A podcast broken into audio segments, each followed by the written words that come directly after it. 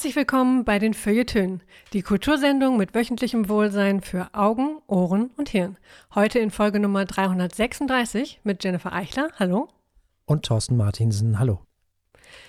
Und wer heute zum ersten Mal einschaltet, bekommt erstens eine ganz besondere Sendung, darf aber gleichzeitig später auch mal auf unserer Website feuilletöne.de vorbeischauen, denn da kann man alle Folgen unserer schönen Sendung in voller Länge nachhören und auch für die Zukunft abonnieren.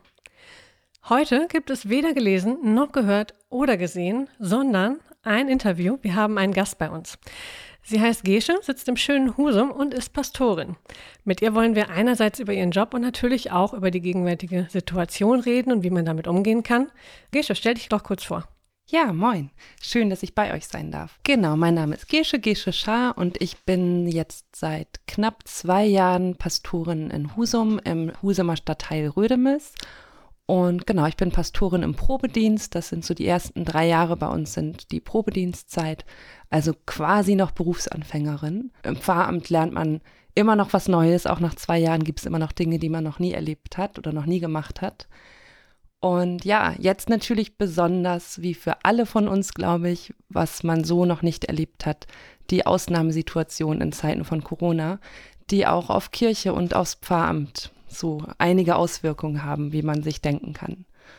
Ja, dafür habt ihr mich eingeladen und bin gespannt, was wir uns da zu erzählen haben. Das sind wir auch. Du hast gerade was von Probe erzählt. Was bedeutet das? Darf man da nichts falsch machen, weil dann passieren schlimme Sachen?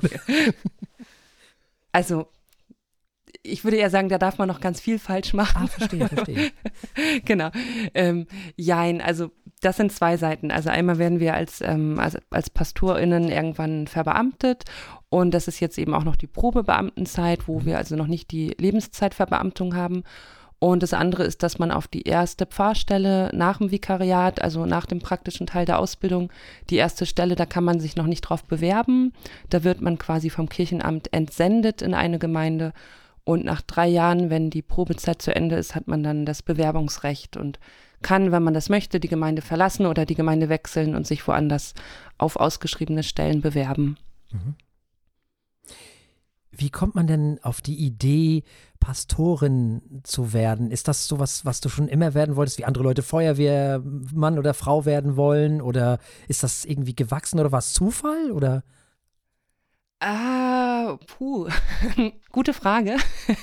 Ich bin da tatsächlich so ein bisschen reingerutscht. Also man könnte sagen, ich bin auch reingeboren, weil ich bin auch Pastorentochter. Ah. Aber ich sage immer, dass ich auch eigentlich Pastorin bin, obwohl und nicht, weil mein Papa das auch macht.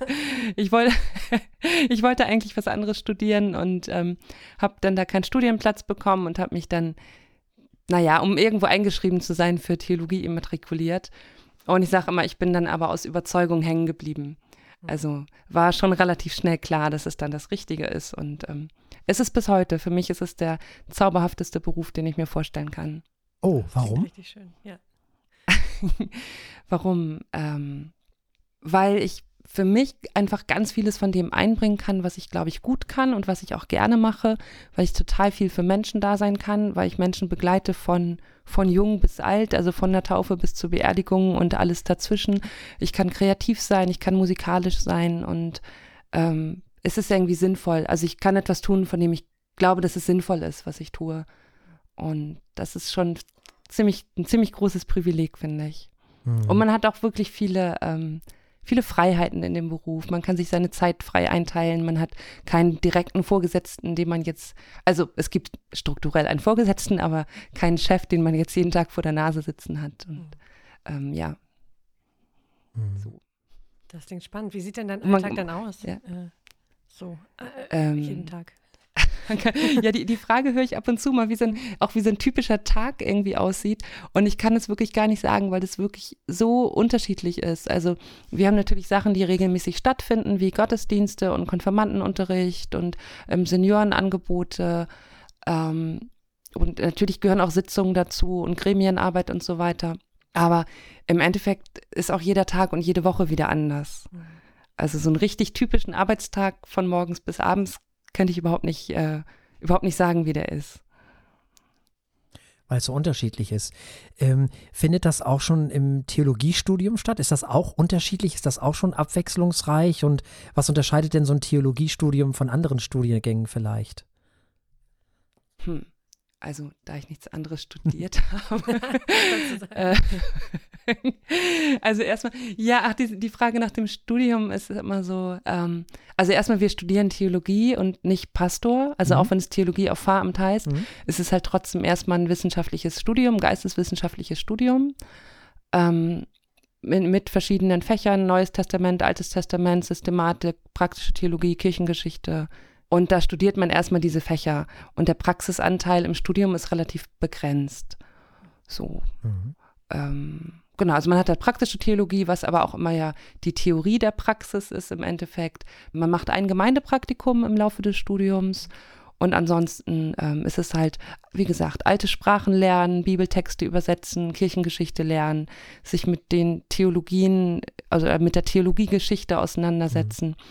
All diese Dinge die sich teilweise im Beruf wiederfinden, aber vielleicht auch nur bedingt. Okay. Ja. Weil es so theoretisch ist, oder?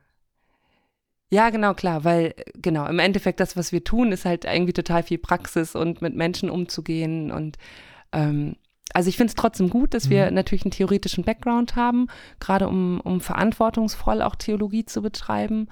Ähm, um, um halt nicht irgendwie in so Dinge zu verfallen, die vielleicht in, ähm, in anderen Religionsgemeinschaften stattfinden, dass man zum Beispiel, sage ich mal, die Bibel total wörtlich nimmt mhm. und ähm, also wenn man sich nie damit auseinandergesetzt hat oder auseinandersetzen will, dass, dass die Schriften, auf die wir uns berufen, eben historisch gewachsen sind und dass man da eben textkritisch rangehen kann, wenn man das nie macht, dann kommt natürlich ein anderes Schriftverständnis dabei raus. Und das ist etwas, was ich nicht vertreten möchte. Mhm. Also, also, es gibt ja Leute, die, die das predigen und die das leben, die, mhm. also die die gleiche Religion haben wie ich und die trotzdem aber vieles anders auslegen und vieles sagen, was ich so nicht für christlich verantwortbar halte. Ah, okay. Das ist ein bisschen so typisch evangelisch, ne? dass man so verschiedene Richtungen hat, so ganz viele.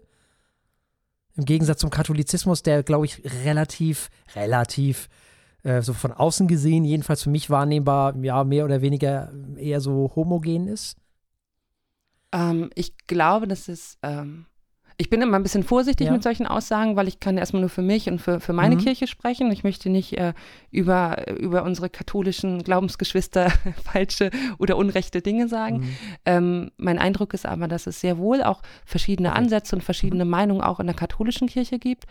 Aber strukturell ist es natürlich so, dass da mehr von oben nach unten sozusagen mhm. durchgeht. Also dogmatisch Dinge von oben festgelegt werden. Und das ist dann die Meinung der katholischen Kirche. Das mhm. gibt es bei uns erstmal so nicht. Mhm. Abgesehen davon, dass es natürlich viele verschiedene evangelische Konfessionen auch nochmal gibt, also so ähm, freikirchliche Gruppierungen und so weiter, gibt es aber auch niemanden, der sich hinstellen kann und sagen kann, ich vertrete die Meinung der evangelischen Kirche. Mhm. Das, das haben wir nicht. Und das finde ich eben, manchmal ist das eine Schwäche, weil manchmal wird uns dann so ein bisschen wischiwaschi vorgeworfen quasi. Ähm, ich finde es aber vor allem auch, äh, auch eine große Stärke, Aha. dass man sich halt seine eigenen Gedanken machen muss und seine eigenen Positionen finden muss. Mhm. Und das kann auch die Bischöfin nicht oder der Bischof nicht. Also jetzt so nach dem Motto, so, das, das will ich jetzt aber nicht. Nö, ah, okay. Mhm. Also es gibt natürlich, es gibt Bekenntnisschriften, auf die wir uns berufen und äh, es gibt natürlich einen Rahmen, der, der gesetzt ist. Ne? Also ich kann jetzt nicht, ähm, ich kann jetzt nicht anfangen, vom fliegenden Spaghetti-Monster zu predigen. Also dann würde ich vielleicht schon mal einen Anruf von meinem Propsten bekommen, wenn sich das rumspricht. ähm, aber in dem gesetzten Rahmen gibt es wirklich ähm, gerade in den evangelischen Landeskirchen auch eine große theologische Vielfalt. Mhm. Das ist wirklich spannend. Ich wollte noch mal kurz aufs Theologiestudium zurück. Ähm, ich fand es sehr spannend. Ich habe äh, unabhängig voneinander von mehreren Theologiestudenten gehört und Studentinnen, dass das die größte Maschine zur, ähm, naja, zur Erzeugung von Atheisten sei, die sie kennen. Das ja, fand ich fallen ganz alle vom Glauben ab. Das ja, ist, so. ist das so? Hätte ich jetzt gerne noch gefragt. Total, man muss ja dann auch zweifeln, wenn man so analytisch daran geht. Ja, also manchmal habe ich das Gefühl, dass wir so ein bisschen dass man so zwischen den Stühlen steht, dass es so die einen gibt, die irgendwie denken, dass man so, äh, dass man Singen und Beten studiert mhm. und ähm, dass es ja eh völlig bescheuert ist, dass Theologie überhaupt als Wissenschaft anerkannt ist. Ähm, was, was man auch, finde ich, auch zu Recht in Frage stellen kann, ob man es eine Wissenschaft an sich nennt, aber es ist ein Studiengang, der mit wissenschaftlichen Methoden arbeitet. Mhm. Ähm, die Frage ist ja, ob man sagen kann, es ist eine Wissenschaft, weil sie keinen eigen, eigentlichen Gegenstand hat, weil der eigentliche Gegenstand der Theologie geglaubt werden muss, sozusagen. Aber wir arbeiten mit wissenschaftlichen Methoden. Das heißt, wir hören so von der einen Seite, dass, naja, ihr studiert ja wahrscheinlich Singen und Beten und so von, von der vielleicht agnostischen, atheistischen Seite und von der eher sehr frommen Seite hört man so diesen Vorwurf, ja, das bringt doch alle nur vom Glauben ab und diese Textkritik, was soll das überhaupt und so. wir schweben irgendwie dazwischen. Ähm, ich glaube, das kommt drauf an, mit was für mit was für einer Frömmigkeit oder mit was für einem Glauben man in das Studium reingeht. Also ich bin da ohnehin schon, dadurch, dass ich auch Pastorentochter bin, vielleicht ein bisschen anders, schon sehr, sehr liberal reingegangen. Und mich hat es jetzt nicht so in, mein, in den Grundfesten meines Glaubens erschüttert. Aber natürlich macht das was mit einem, klar. Mhm.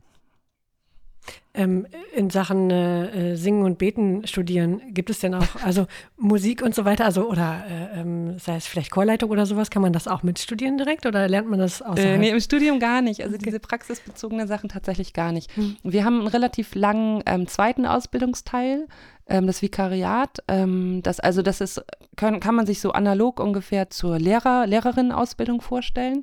Wir studieren, dann machen wir das erste Examen mhm. und dann gibt es Vikariat, so wie bei den Lehrern das Referendariat und danach macht man das zweite Examen. Und ähm, die Examina sind halt bei uns kirchliche Prüfungen, also ähm, kirchliches Examen, nicht Staatsexamen. Und das Vikariat geht zweieinhalb Jahre. Und da ist man dann in der Gemeinde und macht halt diese, diese praktischen Dinge.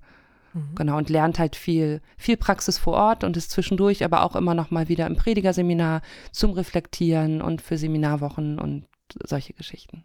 Genau. Spannend. Ja, da sind ja noch viele ähm, Fähigkeiten, die man wahrscheinlich lernen muss, wenn man sie nicht eh schon in seiner Persönlichkeit oder äh, so von Natur aus hatte.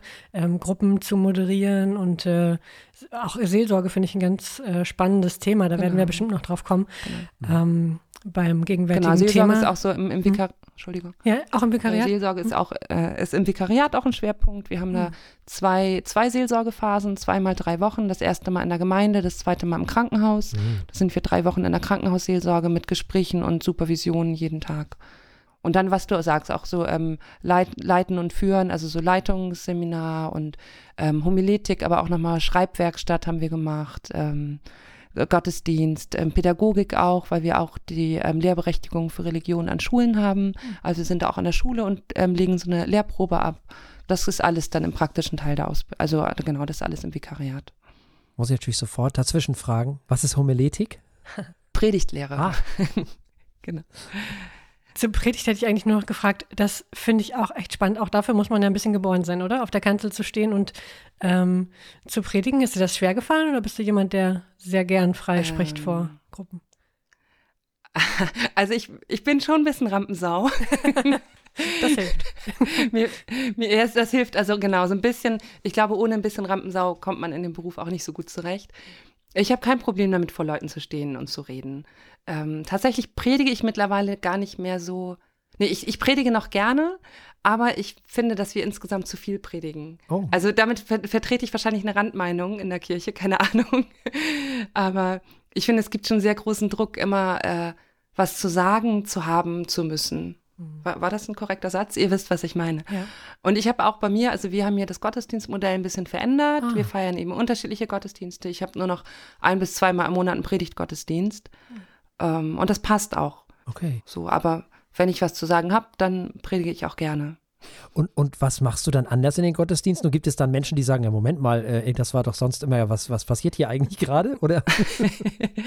naja, also bei uns ist es so, dass wir ähm, eben jeden Sonntag eine andere Form feiern. Das ist mal ein Familiengottesdienst, da machen wir dann mit den Konfis oder Kinderkonfis oder mit unserer Kita was. Also wir haben eine Kindertagesstätte in Trägerschaft unserer Gemeinde. Dann gibt es mal meditative Abendgottesdienste, wo einfach nur ruhige Gesänge sind und eine Zeit der Stille. Und dann gibt es noch so eine Art interaktiver Abendgottesdienst oder experimenteller Abendgottesdienst. Impuls nennen wir das. Da machen wir alles mögliche Mitmachaktionen, ähm, Talkgäste haben wir da manchmal oder machen kleine, ähm, zeigen kleine Filmausschnitte oder ja, solche Geschichten. Gibt es da so eine Art Kassenschlager, auch ohne Kasse? also irgendwas, was unheimlich beliebt ist, was du nicht erwartet hättest vielleicht? Was gut läuft von, mhm. den, von den Gottesdiensten? Ja. Ah, es ist ähm, ganz schwer. Wir haben uns das auch schon viel gefragt, weil wir jetzt so anfangen wollen, das zu reflektieren. Das neue Gottesdienstmodell läuft jetzt auch schon anderthalb Jahre. Also ich habe das hier relativ schnell angefangen. Ähm, es lässt sich nicht so richtig ablesen. Also es ist sehr die Gottesdienstbesuche sind so unregelmäßig mhm. oder so unterschiedlich, es lässt sich kein Muster erkennen. Bei den Konfirmanden sind die Abendgottesdienste favorisiert, aber ja. ich vermute, das liegt vor allem eher an der Uhrzeit als, als an der Form. Sehr schön. Äh, gibt es denn auch Menschen, die zum Beispiel jetzt klischeehaft mal älteren Jahrgangs sind, die sagen, oh nee, also ohne Predigt, das ist jetzt eigentlich nicht so das, was ich möchte? Oder oder finden die das ähm, gut? Nee, bei, bei uns überraschenderweise gibt es da gar keine negative Rückmeldung. Mhm. Ähm, es ist ja aber auch so, wir haben viele Nachbarkirchen hier, Nachbargemeinden. Wenn man jetzt was ganz Klassisches möchte, dann weiß man in Husum zum Beispiel, dann geht man in die Marienkirche. Ne? Das ist so hier die Kirche am Marktplatz oder so. Ach, ne? die, ja. Mhm. Ähm, und hier also gerade die Älteren sind eigentlich total offen. Aber das habe ich schon öfter erlebt in Kirche, dass mhm. diejenigen, die eher so konservativ sind und keine Veränderung wollen, dass das häufig eher die im mittleren Alter mhm. sind. Und die Senioren eher schon wieder sich, die freuen sich eher, dass was los ist und Hauptsache es passiert was und die freuen sich, wenn auch mal jüngere Leute kommen und wenn irgendwie Leben da ist, weil das eher die sind, denen, denen, die einfach, deren Herz hängt an Kirche und die freuen sich eher über alles, was los ist. Und wir haben bei uns, äh, wir haben so eine Bar, also ich habe mir so eine, so ein äh, Tresen bauen lassen, eine Kirchenbar, weil wir halt wollten, dass man nach jedem Gottesdienst einfach noch da bleiben kann und schnacken kann, Kaffee oder abends auch mal irgendwie ein Glas Wein trinken kann. Und ich habe dann ein paar von den älteren Damen, die hier sehr engagiert sind, die übernehmen jetzt ständig die Schichten an der Bar und die freuen sich immer, sich da jedes Mal für die Kirchenbar einzutragen und da irgendwie die Getränke auszugeben und äh, finden das irgendwie total super. Das klingt total klasse. Du, du, man merkt es richtig, du sprudelst ja richtig vor, ähm, vor Freude über diese, das, das klingt wirklich nach einer tollen Gemeinde. Ähm, was mich zu dem traurigen Thema bringt, ähm, wie ist es denn im Moment? Denn wenn man nicht mehr in Gruppen von mehr als zwei Personen kommen kann, dann sind all diese Aktivitäten ja eigentlich gar nicht mehr möglich. Genau, also Kirchenbar ist zu. Ja. ähm, genau, jetzt ist, ähm, im Moment ist einfach gar nichts. Im Moment ist echt Stille bei uns. Ne? Mhm. Und jetzt haben wir ja seit, wie lange es heute ist? Ähm, Dienstag, seit anderthalb Wochen ungefähr so die Situation, mhm. Ähm, dass irgendwann einfach diese Entscheidungen anstanden, alles fällt aus. Mhm. Das war so ein bisschen, ähm, erst so ein bisschen hin und her. Das war an einem Freitag, Freitag der 13. tatsächlich, ne, wo die, wo die Nachricht rauskam, dass, äh, ähm, dass die Schulschließung kommt. Mhm. Und dann war irgendwie klar, okay, Kirche muss jetzt auch reagieren. Und da haben wir hier mittags noch zusammengesessen, haben überlegt, was machen wir, waren erst noch auf dem Stand, okay, alle Veranstaltungen fallen aus, Gottesdienste finden statt. Und dann war aber relativ schnell klar, nee, das ist ist es doch nicht. Und es kam dann auch ähm, zum Glück eine schnelle Ansage auch von der Nordkirche, dass gesagt wurde, nein, alles fällt aus und genau, wir gehen erstmal auf Null. Ne? Mhm. Ähm, ja, das schmerzt irgendwie. Für mich war aber klar, dass es, ähm, dass es eine gute Entscheidung war und wie gesagt, vor allem in der Nordkirche, dass hier halt auch schnell entschieden wurde.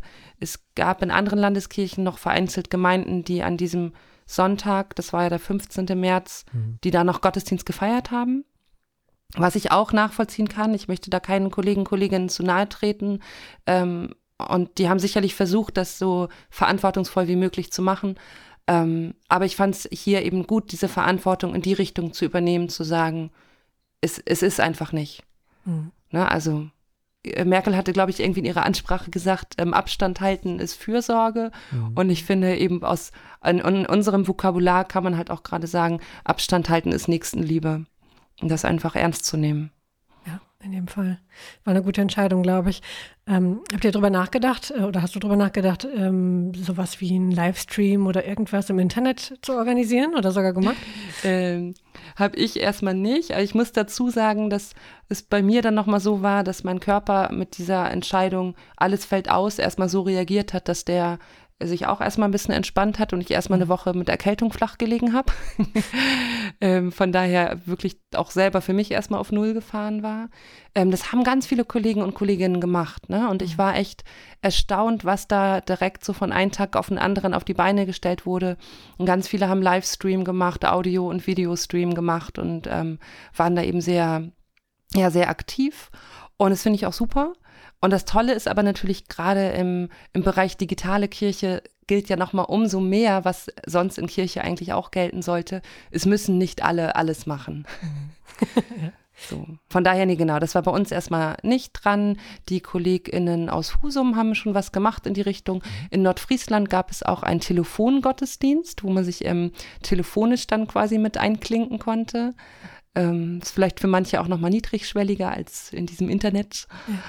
Und wir sind jetzt gerade eben dabei, uns so aufzustellen und zu gucken, was sind Angebote, die wir machen wollen, in einer guten Mischung aus, äh, aus analog und digital sozusagen. Mhm. Was kann man denn analog jetzt eigentlich überhaupt noch machen? Genau, das ist die Frage. Muss ähm, also, erstmal war für uns ein Thema, den Kirchenraum zu öffnen. Ähm, auch das ähm, kann man wieder diskutieren. Es gibt auch Gemeinden, die sich dagegen entschieden haben, Kirchenräume offen zu halten, ähm, damit man eben keinen Anlass schafft, sich dort zu versammeln mit mehreren ja, es kann man so ein bisschen ambivalent sehen. Wir haben uns eben dafür entschieden, den Raum ähm, aufzumachen, um eine Möglichkeit zu bieten, hinzukommen, vielleicht eine Kerze anzuzünden, in der Stille im Gebet zu sitzen. Wir haben das, in dem Fall das Glück, dass wir einen Kirchenraum haben, der so ein 70er-Jahre-Charme hat und der bestuhlt ist. Also wir haben keine Bänke, sondern, ah. ähm, sondern Stühle.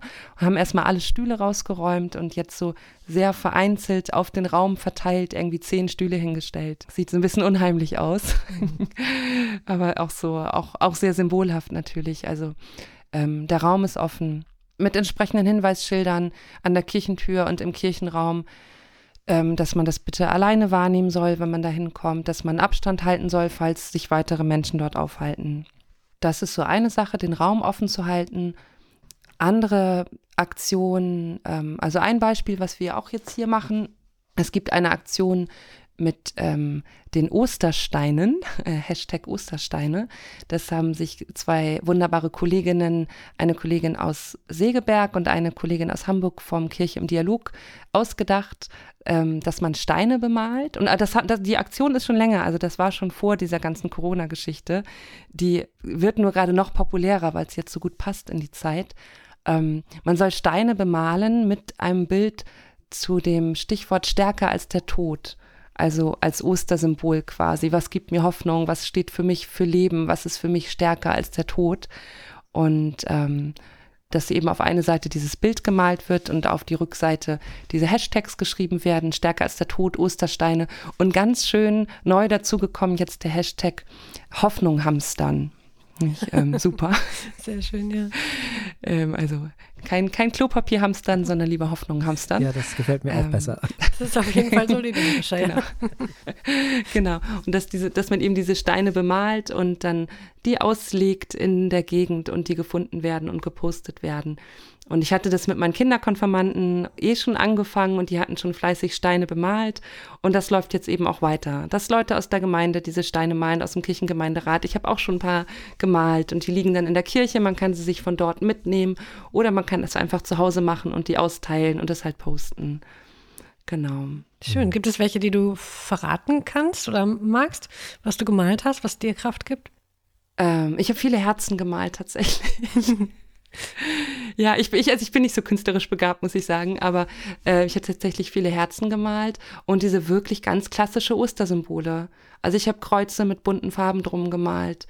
Und ähm, der Blick auf Ostern ist auch etwas, was, ähm, was mich im Moment mit am meisten schmerzt irgendwie, mhm, weil Ostern nicht feiern zu können ist, ähm, also so ein Sonntagsgottesdienst mal auf den einen oder anderen zu verzichten, ist für mich okay, aber Ostern ähm, tut weh. Ja, das müssen wir vielleicht erklären. Ne?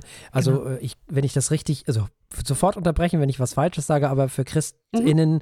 ist das Osterfest das höchste Fest, richtig? Ähm, ja, quasi. Also mhm. tatsächlich mhm. ähm, aus, aus evangelischer Sicht tatsächlich eigentlich Karfreitag. Mhm. Aber so als Ostertage zusammengenommen. Auf jeden Fall theologisch wichtiger als Weihnachten. Mhm. Traditionell natürlich ist für die meisten Weihnachten wichtiger. Aber für uns aus theologischer Sicht und auch bei mir so vom Herzen mittlerweile, muss ich sagen, Karfreitag und Ostern ähm, ist tatsächlich das Wichtigste. Mhm. Genau. Wir hätten dieses Jahr zum ersten Mal eine Osternacht hier gehabt.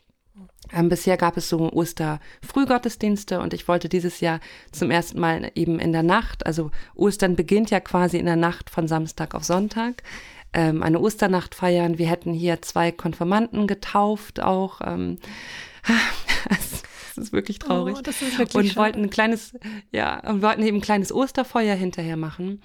Und ich habe halt für mich entschieden, trotzdem dieses Feuer anzumachen. Einfach irgendwie Feuerschale und Feuerkörbe vor die Kirche zu stellen und dieses Licht in der Nacht brennen zu lassen. Und ähm, auch dazu meine Gemeinde aufzurufen. Wir sind hier ein Stadtteil, wo viele Leute in Häusern leben. Also es gibt auch so ein paar so Mehrfamilienhäuser, aber viele haben hier Häuser und Gärten.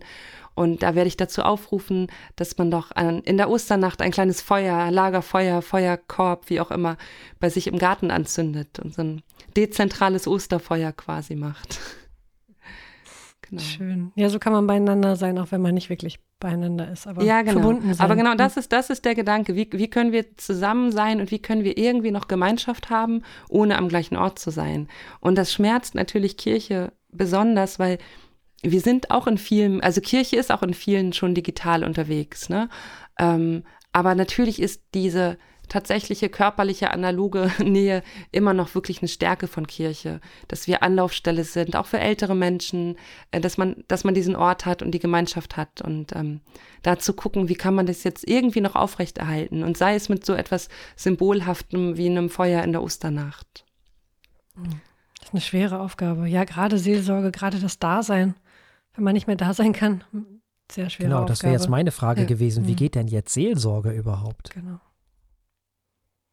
Ähm, also ich glaube, ein Stück weit wird sich das erst noch zeigen. Ähm, also ein bisschen was machen wir auch noch. Äh, wir Mhm. können ja vielleicht gleich nochmal auf das Thema Bestattung, Ja. weil das ist wirklich irgendwie so, finde find ich auch neben Ostern das für mich jetzt das zweite ganz große Thema. Mhm.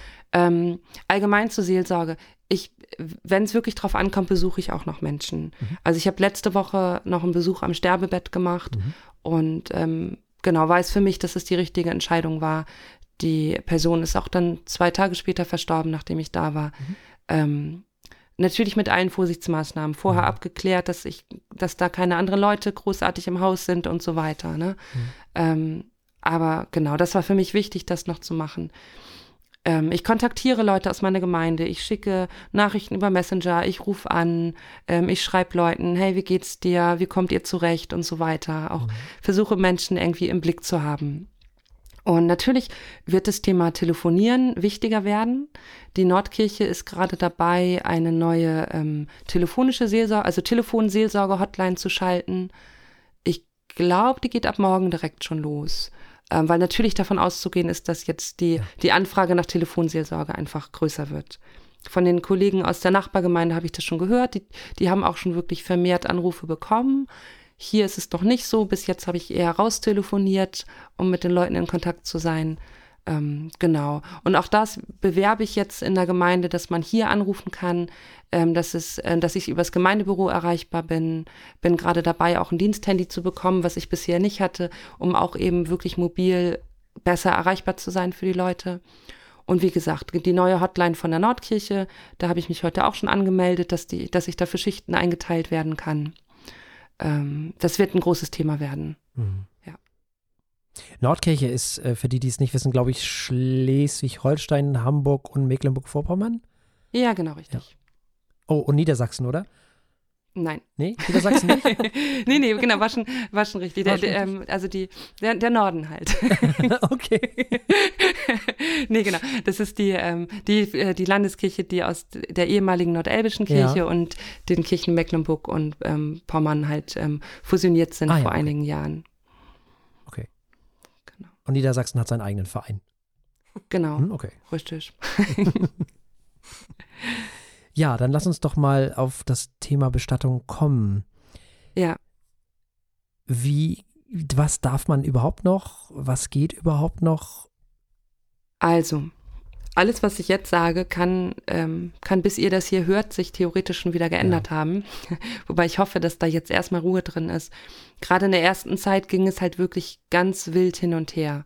Ähm, ich lag mit der letzten Bestattung, die ich hatte, genau in dieser Übergangsphase. Ich hatte an besagtem Freitag, dem 13. noch das Gespräch gehabt für die Beerdigung. Und da war das alles noch nicht klar und wir sind beim Gespräch noch davon ausgegangen, dass äh, wir eine ganz normale Trauerfeier halten können. Und im Laufe des Wochenendes hat sich dann rauskristallisiert, dass das nicht mehr möglich ist. Wir dürfen nur noch am Grab direkt beisetzen. Also keine Trauerfeiern mehr in geschlossenen Räumen, also nicht mehr in den Kapellen, nicht mehr in den Kirchen. Das kam dann am Laufe des, äh, im Laufe des Montags so raus.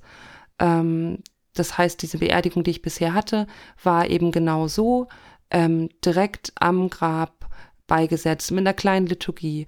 Wir haben die Auflage, dass wir Teilnehmerlisten führen müssen, also Listen mit Namen und Adressen von allen Menschen, die bei der Trauerfeier dabei waren und diese Listen zwei Wochen, glaube ich, aufbewahren müssen.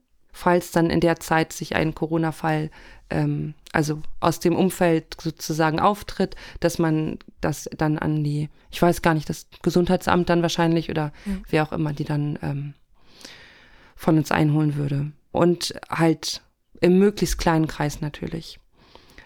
Dann kam ja am Sonntag ähm, die, nee, am Montag, wann kam diese Versammlungseinschränkung, ähm, das Versammlungsverbot? Ähm, es gab ja mehrere. Na, jetzt die Tage halt. Ja, zuletzt am Sonntag. Hm. Sonntag war, glaube ich, die Ankündigung, dass Montag soweit ist oder irgendwie so, ne? mhm. ne? Irgendwie so, genau. Als ich das gehört habe und es hieß ja erstmal, keine öffentlichen Versammlungen mit mehr als zwei Menschen, sind mir spontan die Tränen in die Augen geschossen, weil ich dachte, okay, das war's, wir können jetzt nicht mehr bestatten. Ähm, aber es ist tatsächlich so, dass Bestattungen unter die Ausnahmeregelung des Versammlungsverbots fallen. Also wir dürfen unter diesen Vorlagen im möglichst kleinen Kreis, unter freiem Himmel, mit, ähm, mit dem Führen der Listen eben dürfen wir weiterhin bestatten. Und da gibt es auch keine Auflagen, wie viel da am Ende dran teilnehmen, sondern das heißt nur so wenig wie möglich quasi. Soweit ich das jetzt, oh Gott, ich hoffe, ich sage jetzt nichts Falsches, ähm, das ist auch noch in den Kreisen und Kirchenkreisen okay. zum Teil unterschiedlich. Ich weiß, dass es so Zahlen schon gibt von fünf Personen. Soweit ich sie im Blick habe, ist es für meinen Kirchenkreis im Moment noch nicht konkret begrenzt. Mhm. Aber es ist wirklich sehr unterschiedlich. Und es gibt Regionen in Deutschland, in denen schon nicht mehr bestattet wird. Auch das gibt es schon. Und was macht man dann? Also wie, wie, wie? Naja, kommt drauf an. Wenn es eine Erdbestattung ist, heißt es, ähm, der Sarg wird einfach beigesetzt, ohne dass die Angehörigen dabei sind. Und wenn du, äh, wenn du eine Urne hast, dann kannst du halt warten damit. Mhm. Und auch den, den, das ist hier auch tatsächlich schon möglich. Also, was wir den Menschen im Moment anbieten, ist halt, wie gesagt, entweder die direkte Bestattung im möglichst kleinen Kreis in dieser kürzeren Form. Dann gibt es die Möglichkeit, zusätzlich ähm, zu einem späteren Zeitpunkt eine Gedenkfeier zu machen. Also zu sagen, wir bestatten jetzt im kleinen Kreis und wenn sich die Lage in ein paar Monaten in, dann entspannt hat und wir wieder auch Gottesdienst feiern können, kann man nochmal im großen Kreis zusammenkommen und eine richtige Trauerfeier abhalten. Und die andere Möglichkeit ist aber auch jetzt schon zu sagen, die Urne wird quasi zur Seite gestellt, bleibt dann beim Bestatter und wird zu einem späteren Zeitpunkt ähm, beigesetzt. Und den Fall habe ich jetzt tatsächlich. Also ich habe schon einen Sterbefall in der Gemeinde, wo die Familie sich eben so entschieden hat, zu sagen, wir bestatten jetzt noch nicht. Mhm. Weil das ist ja für viele Menschen auch wahnsinnig wichtig, ne? So diese ganze Geschichte mit der Bestattung, um nochmal Abschied nehmen zu können. Ja, ja. Es ist total wichtig. Für mich gehört es zu, zu den wichtigsten Dingen, die wir als Kirche überhaupt tun dass wir dieses Thema Tod und Trauer halt zulassen und Raum dafür geben und, und Rituale dafür an die Hand geben oder auch durchführen und begleiten ähm, es ist super wichtig. Also deswegen, wie gesagt, als ich bei dem Gedanken daran, das nicht machen zu können, sind mir echt die Tränen in die Augen geschossen, wenn man sich das anschaut, was da in Italien gerade los ist, dass da die Särge mhm. von Militärfahrzeugen abgeholt werden und die Menschen sich wirklich gar nicht verabschieden können und ganz andere Wege finden werden müssen, um mit dieser Trauer umzugehen, mhm. um, um Rituale zu finden, um ihre eigenen ja, Abschiedswege zu finden. Ähm, das ist wirklich schlimm. Und ja, es ist, es ist total wichtig. Mhm. Und, und auch in, den, in, den, in diesen gewachsenen Formen. Ne? Also klar, auch, auch Trauer und ähm, Trauerkultur und Bestattungskultur ist auch total im Wandel und individualisiert sich zum Teil. Und da läuft ja auch, auch vieles schon ohne Kirchen, was, was auch okay ist. Und viele Bestatter, die da auch sehr innovativ unterwegs sind. Aber trotzdem gibt es halt auch diese gewachsenen Formen, die, mhm. die den Menschen auch einfach Halt geben. Und eben nicht einfach mal schnell die Urne in die Erde nach dem Motto, naja, ist jetzt ja eh tot, macht ja nichts, mhm. sondern das wirklich zu begehen und nochmal zu überlegen, welche, welche Musik wollen wir hören, welche Lieder wollen wir singen, welche Texte wollen wir hören, auf das Leben nochmal zu schauen. Das ist, kann alles ein total wichtiger und heilsamer Prozess sein und auch sich eine Zeit, die Zeit dafür zu nehmen. Und das in dieser kleinen Form am Grab zu machen, ist auch schon was anderes. Das kann auch gut sein. Mhm. Und wir versuchen das, alle Kollegen und Kolleginnen, glaube ich, versuchen das ganz sicher so gut unter den Umständen das Beste sozusagen daraus zu machen. Aber man merkt doch, dass das was fehlt. So. Mhm. Das ist, ist es nicht so, wie es eigentlich sein sollte. Ja, das verstehe ich. Das ist natürlich äh, für gläubige Menschen wahrscheinlich nochmal was ganz anderes, weil das wahrscheinlich nochmal sehr viel mehr mit Ritualisierung auch zu tun hat und solchen Geschichten. Ne? Und da fehlt dann natürlich auch was am Ende des Ganzen, logischerweise.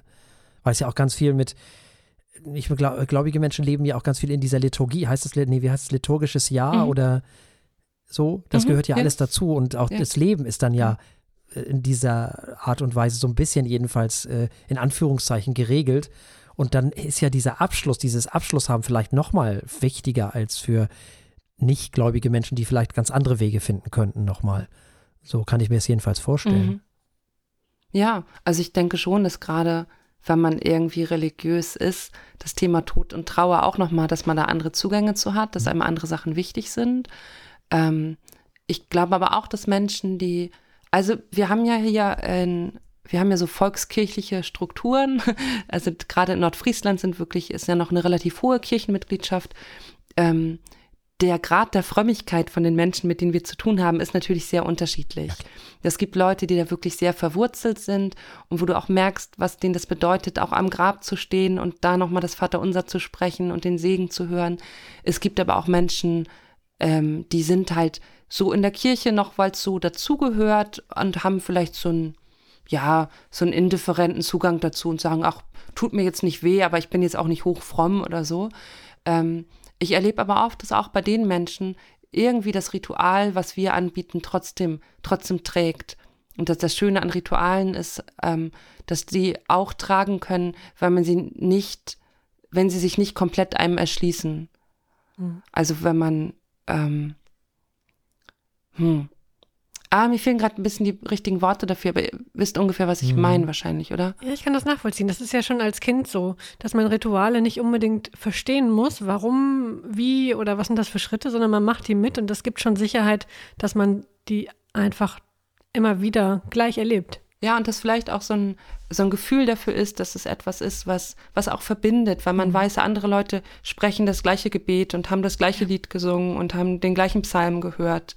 Ähm, und da, damit sind wir nicht alleine und mhm. wir sind eben auch mit, mit Trauer nicht alleine, weil Trauer zum Leben dazugehört und Tod immer wieder zum Leben dazugehört. Ja, und im, im, Moment wahrscheinlich für viele Menschen mehr denn je, weil sie wahrscheinlich auch mehr drüber nachdenken, ja. denke ich mal. Mhm. Müssen teilweise auch. Ja.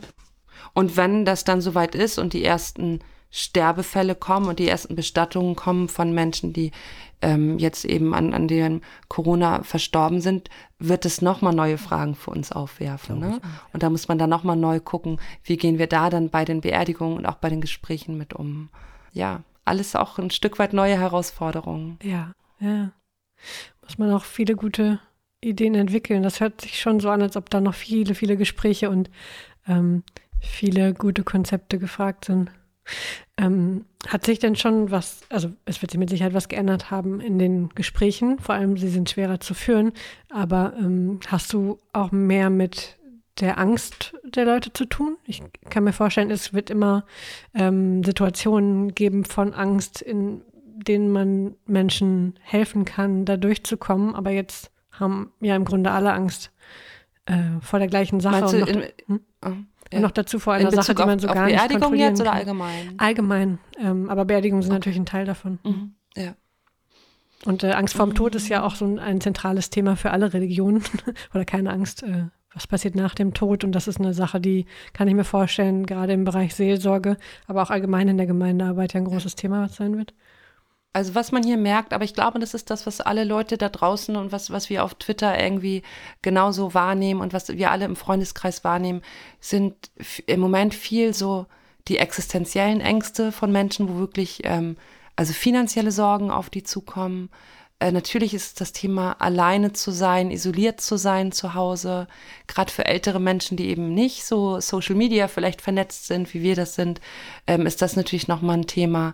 Ähm, was so Familien angeht, also ich weiß nicht, wie repräsentativ das ist, aber so was ich mitbekomme, bei uns in der Gemeinde kommen die ganz gut zurecht.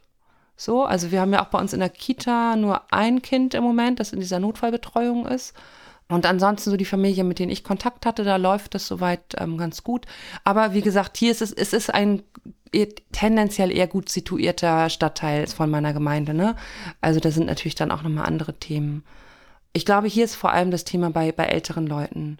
Und zu gucken, wie man die nicht alleine lässt. Und auch da, also wir sind gerade dabei und gucken, wo das Thema Nachbarschaftshilfe vielleicht irgendwie, wo wir uns da einklinken können, wie wir als Gemeinde da vermitteln können von Leuten, die auch Unterstützung brauchen, vielleicht zum Einkaufen und so weiter. Aber ich erlebe hier wirklich, ich erlebe viel Zusammenhalt und ich erlebe auch wirklich viel Verständnis und viel Vernunft irgendwie bei den Menschen. So. Hat es eure Frage beantwortet? Ich ja, absolut. absolut. Aber wir wollen natürlich auch ein ganz klein bisschen jetzt nicht beim, beim Sterben bleiben sozusagen, sondern wir wollen natürlich auch ein bisschen das Ganze wieder drehen und deswegen äh, das Ganze so ein bisschen in Richtung Hoffnung drehen, wenn man so will. Äh, hilft dir denn das Christsein in der aktuellen Situation? Mm. Puh, ist richtig schlimm, wenn ich jetzt Nein sage. Nee, überhaupt nicht. Gar nicht. Ich kann es so gar nicht.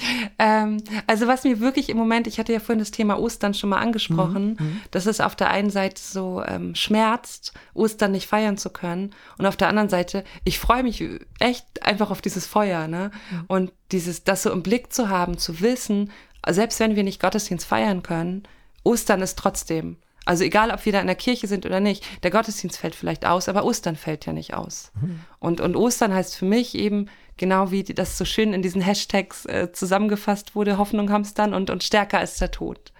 Also einen Glauben zu haben, der dir sagt, das Leben ist stärker als der Tod. Mhm. Das hilft schon.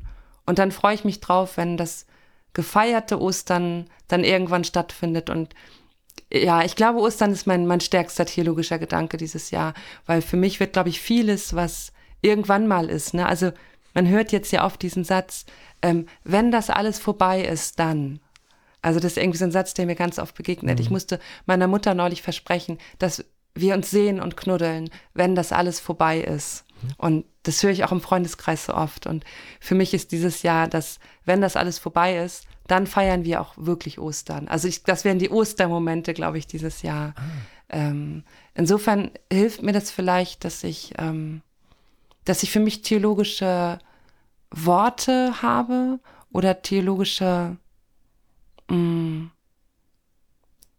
Muster, Begriffe, in die ich das fassen kann. Also wenn ich, wenn ich Ostern sagen kann, dass da viel mitschwingt, wenn ich von Hoffnung spreche, dass da viel mitschwingt.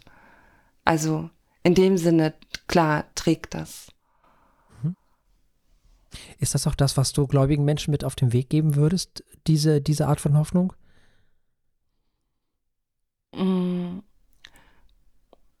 Ich versuche im Moment mehr zuzuhören, mhm. als auf den Weg zu geben. Mhm.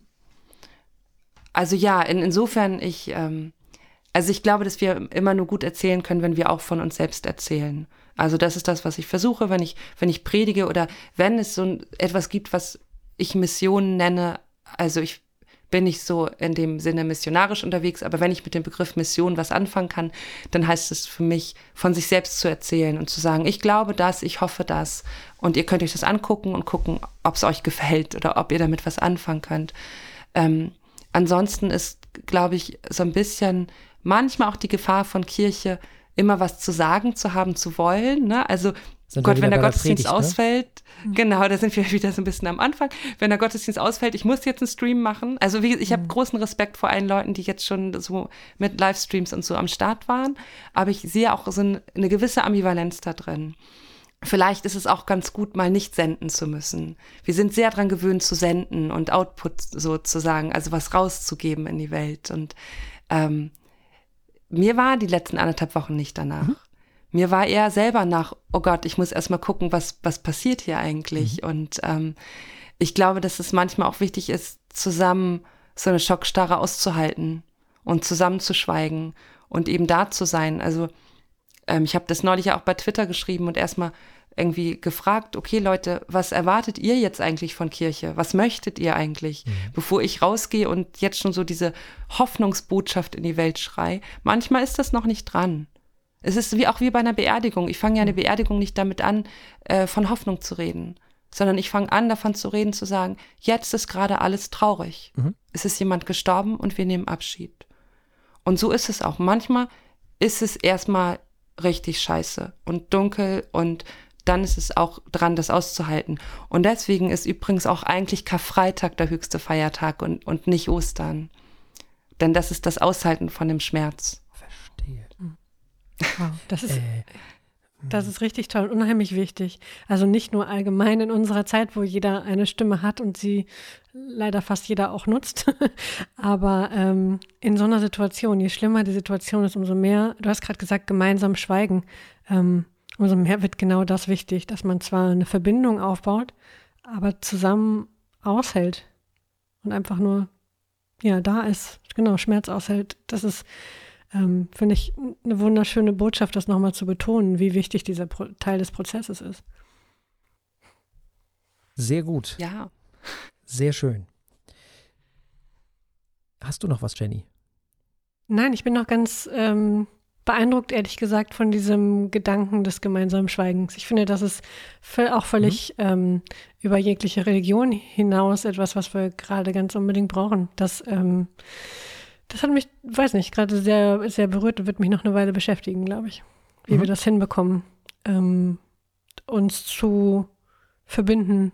Also einmal ohne Körperkontakt gerade, ist klar, aber auch äh, mhm. in, in diesem Schmerz zu verbinden und nicht immer nur in happy, happy und alle dürfen, niemand darf sagen, dass es ihm schlecht geht, sondern äh, weitermachen, weitermachen und mhm. äh, gewinnen und äh, gut sein und eben nicht Schmerz aushalten. Das ist so wichtig, dass das ignorieren wir zu oft, habe ich den Eindruck, gesellschaftlich. Ja, sowieso. Und äh, das mit dem Aushalten gefällt mir natürlich auch gut. Ne? Also mhm. da wäre Camus wieder voll dabei. Das, also da ist er wieder mit im Boot. also von daher schließt sich da eigentlich auch hübsch der Kreis sozusagen. Also man muss dann dafür schon wieder nicht religiös sein, kann man aber natürlich. Mhm. Darf man natürlich auch. Manchmal hilft's. Manchmal hilft's. Manchmal eben auch genau nicht. Manchmal ist es auch genau umgekehrt. Also je nach Mensch ist das halt ganz unterschiedlich, ne? Mhm. Das ist auch ein wirklich spannender. Aspekt, der mir nie ja. so richtig klar geworden ist. Ich bin ja auch in der evangelischen Kirche groß geworden äh, und auch mit einem äh, ziemlich modernen Pastor damals. Ähm, und jetzt, wo ich das höre, wird mir klar, dass das immer gelebt wurde, aber als Kind oder Jugendliche habe ich das natürlich so theologisch und konzeptuell nicht durchdrungen. Aber das ist, ich fand die Unterscheidung gerade, die du gemacht hast, Gesche, zwischen der Mächtigkeit im ähm, Katholizismus im Vergleich zur evangelischen Kirche fand ich sehr interessant. Das war ein Aspekt, der mir noch nicht klar war. Mhm. Ja, fand ich auch spannend. Tatsächlich. Mhm. Und ich lerne ja sowieso immer. Also ich, äh, ne, ich bin zwar auch äh, quasi protestantisch sozialisiert, aber nicht genug, um genug zu wissen, sozusagen, um mich da äh, irgendwie äh, sicher und fest äußern zu können. Sondern ich betrachte das dann immer mit so großen Kinderaugen von außen, betrachte die ganzen Religionen voller Interesse und gucke, was sie da so alle treiben. Das ist für mich ganz interessant und spannend alles. Ja, und wichtig sind sie auch. Wichtig, genau. Es gibt viel zu lernen, also allein schon philosophisch gibt es viel zu lernen. Unbedingt. Und wo wäre die Philosophie und derlei Dinge besser aufgehoben als in dieser Sendung? Wir möchten uns ganz recht herzlich bedanken bei dir für dieses Gespräch. Das war A, sehr, sehr erhellend. Mhm. Das war spannend und toll. Schön, dass du da warst. Vielen lieben herzlichen Dank dafür. Ja, sehr gerne. Danke, dass ich da sein durfte. Danke. Wir werden das nächste Mal irgendwas machen. Wir wissen aber noch nicht was, weil wir werden wahrscheinlich in den nächsten Wochen weiterhin InterviewpartnerInnen haben, schätze ich mal. Mhm. Jedenfalls arbeiten wir daran. Also geht mal eher davon aus, dass das Programm weiterhin so ein bisschen anders sein wird, als ihr das so gewohnt seid, sondern eher eben mit Menschen, mit denen wir über dieses oder jenes reden möchten, was ein bisschen auch mit der Situation zu tun hat, in der wir uns jetzt alle befinden. Ich glaube, das ist das, was wir als Podcast machen können. Das ist das, was wir den Menschen anbieten können und vielleicht hilft es ja dem einen oder anderen Menschen, wenn es auch nur ist, die Zeit zu vertreiben. Das ist in der heutigen Zeit ja auch ganz wichtig. Wenn man zu Hause sitzt und nicht so richtig weiß, was man tun soll, ist das ja auch nicht das Schlechteste. Wenn man uns zuhören kann und wenn wir ein bisschen was dazu beitragen können zu diesem ganzen Thema, ist das vielleicht auch nicht das Schlechteste. Und natürlich wird es irgendwann auch mal wieder eine reguläre Sendung geben. Also ich weiß ja, es gibt ja auch immer Menschen, ne, die sind wir wieder bei Ritualisierung, wo ist mein, weiß ich nicht, und wo ist das und wo ist dies. Und das kommt natürlich alles wieder irgendwann mal, keine Sorge, grämt euch nicht. Aber ich denke, für, allein für diese Sendung hat es sich auf jeden Fall gelohnt, das mal zu durchbrechen. Also nochmals vielen Dank und uns bleibt an dieser Stelle natürlich mal wieder, wie immer, nichts anderes als zu sagen, bleibt uns gewogen. Bis zum nächsten Mal. Tschüss. Tschüss. Tschüss.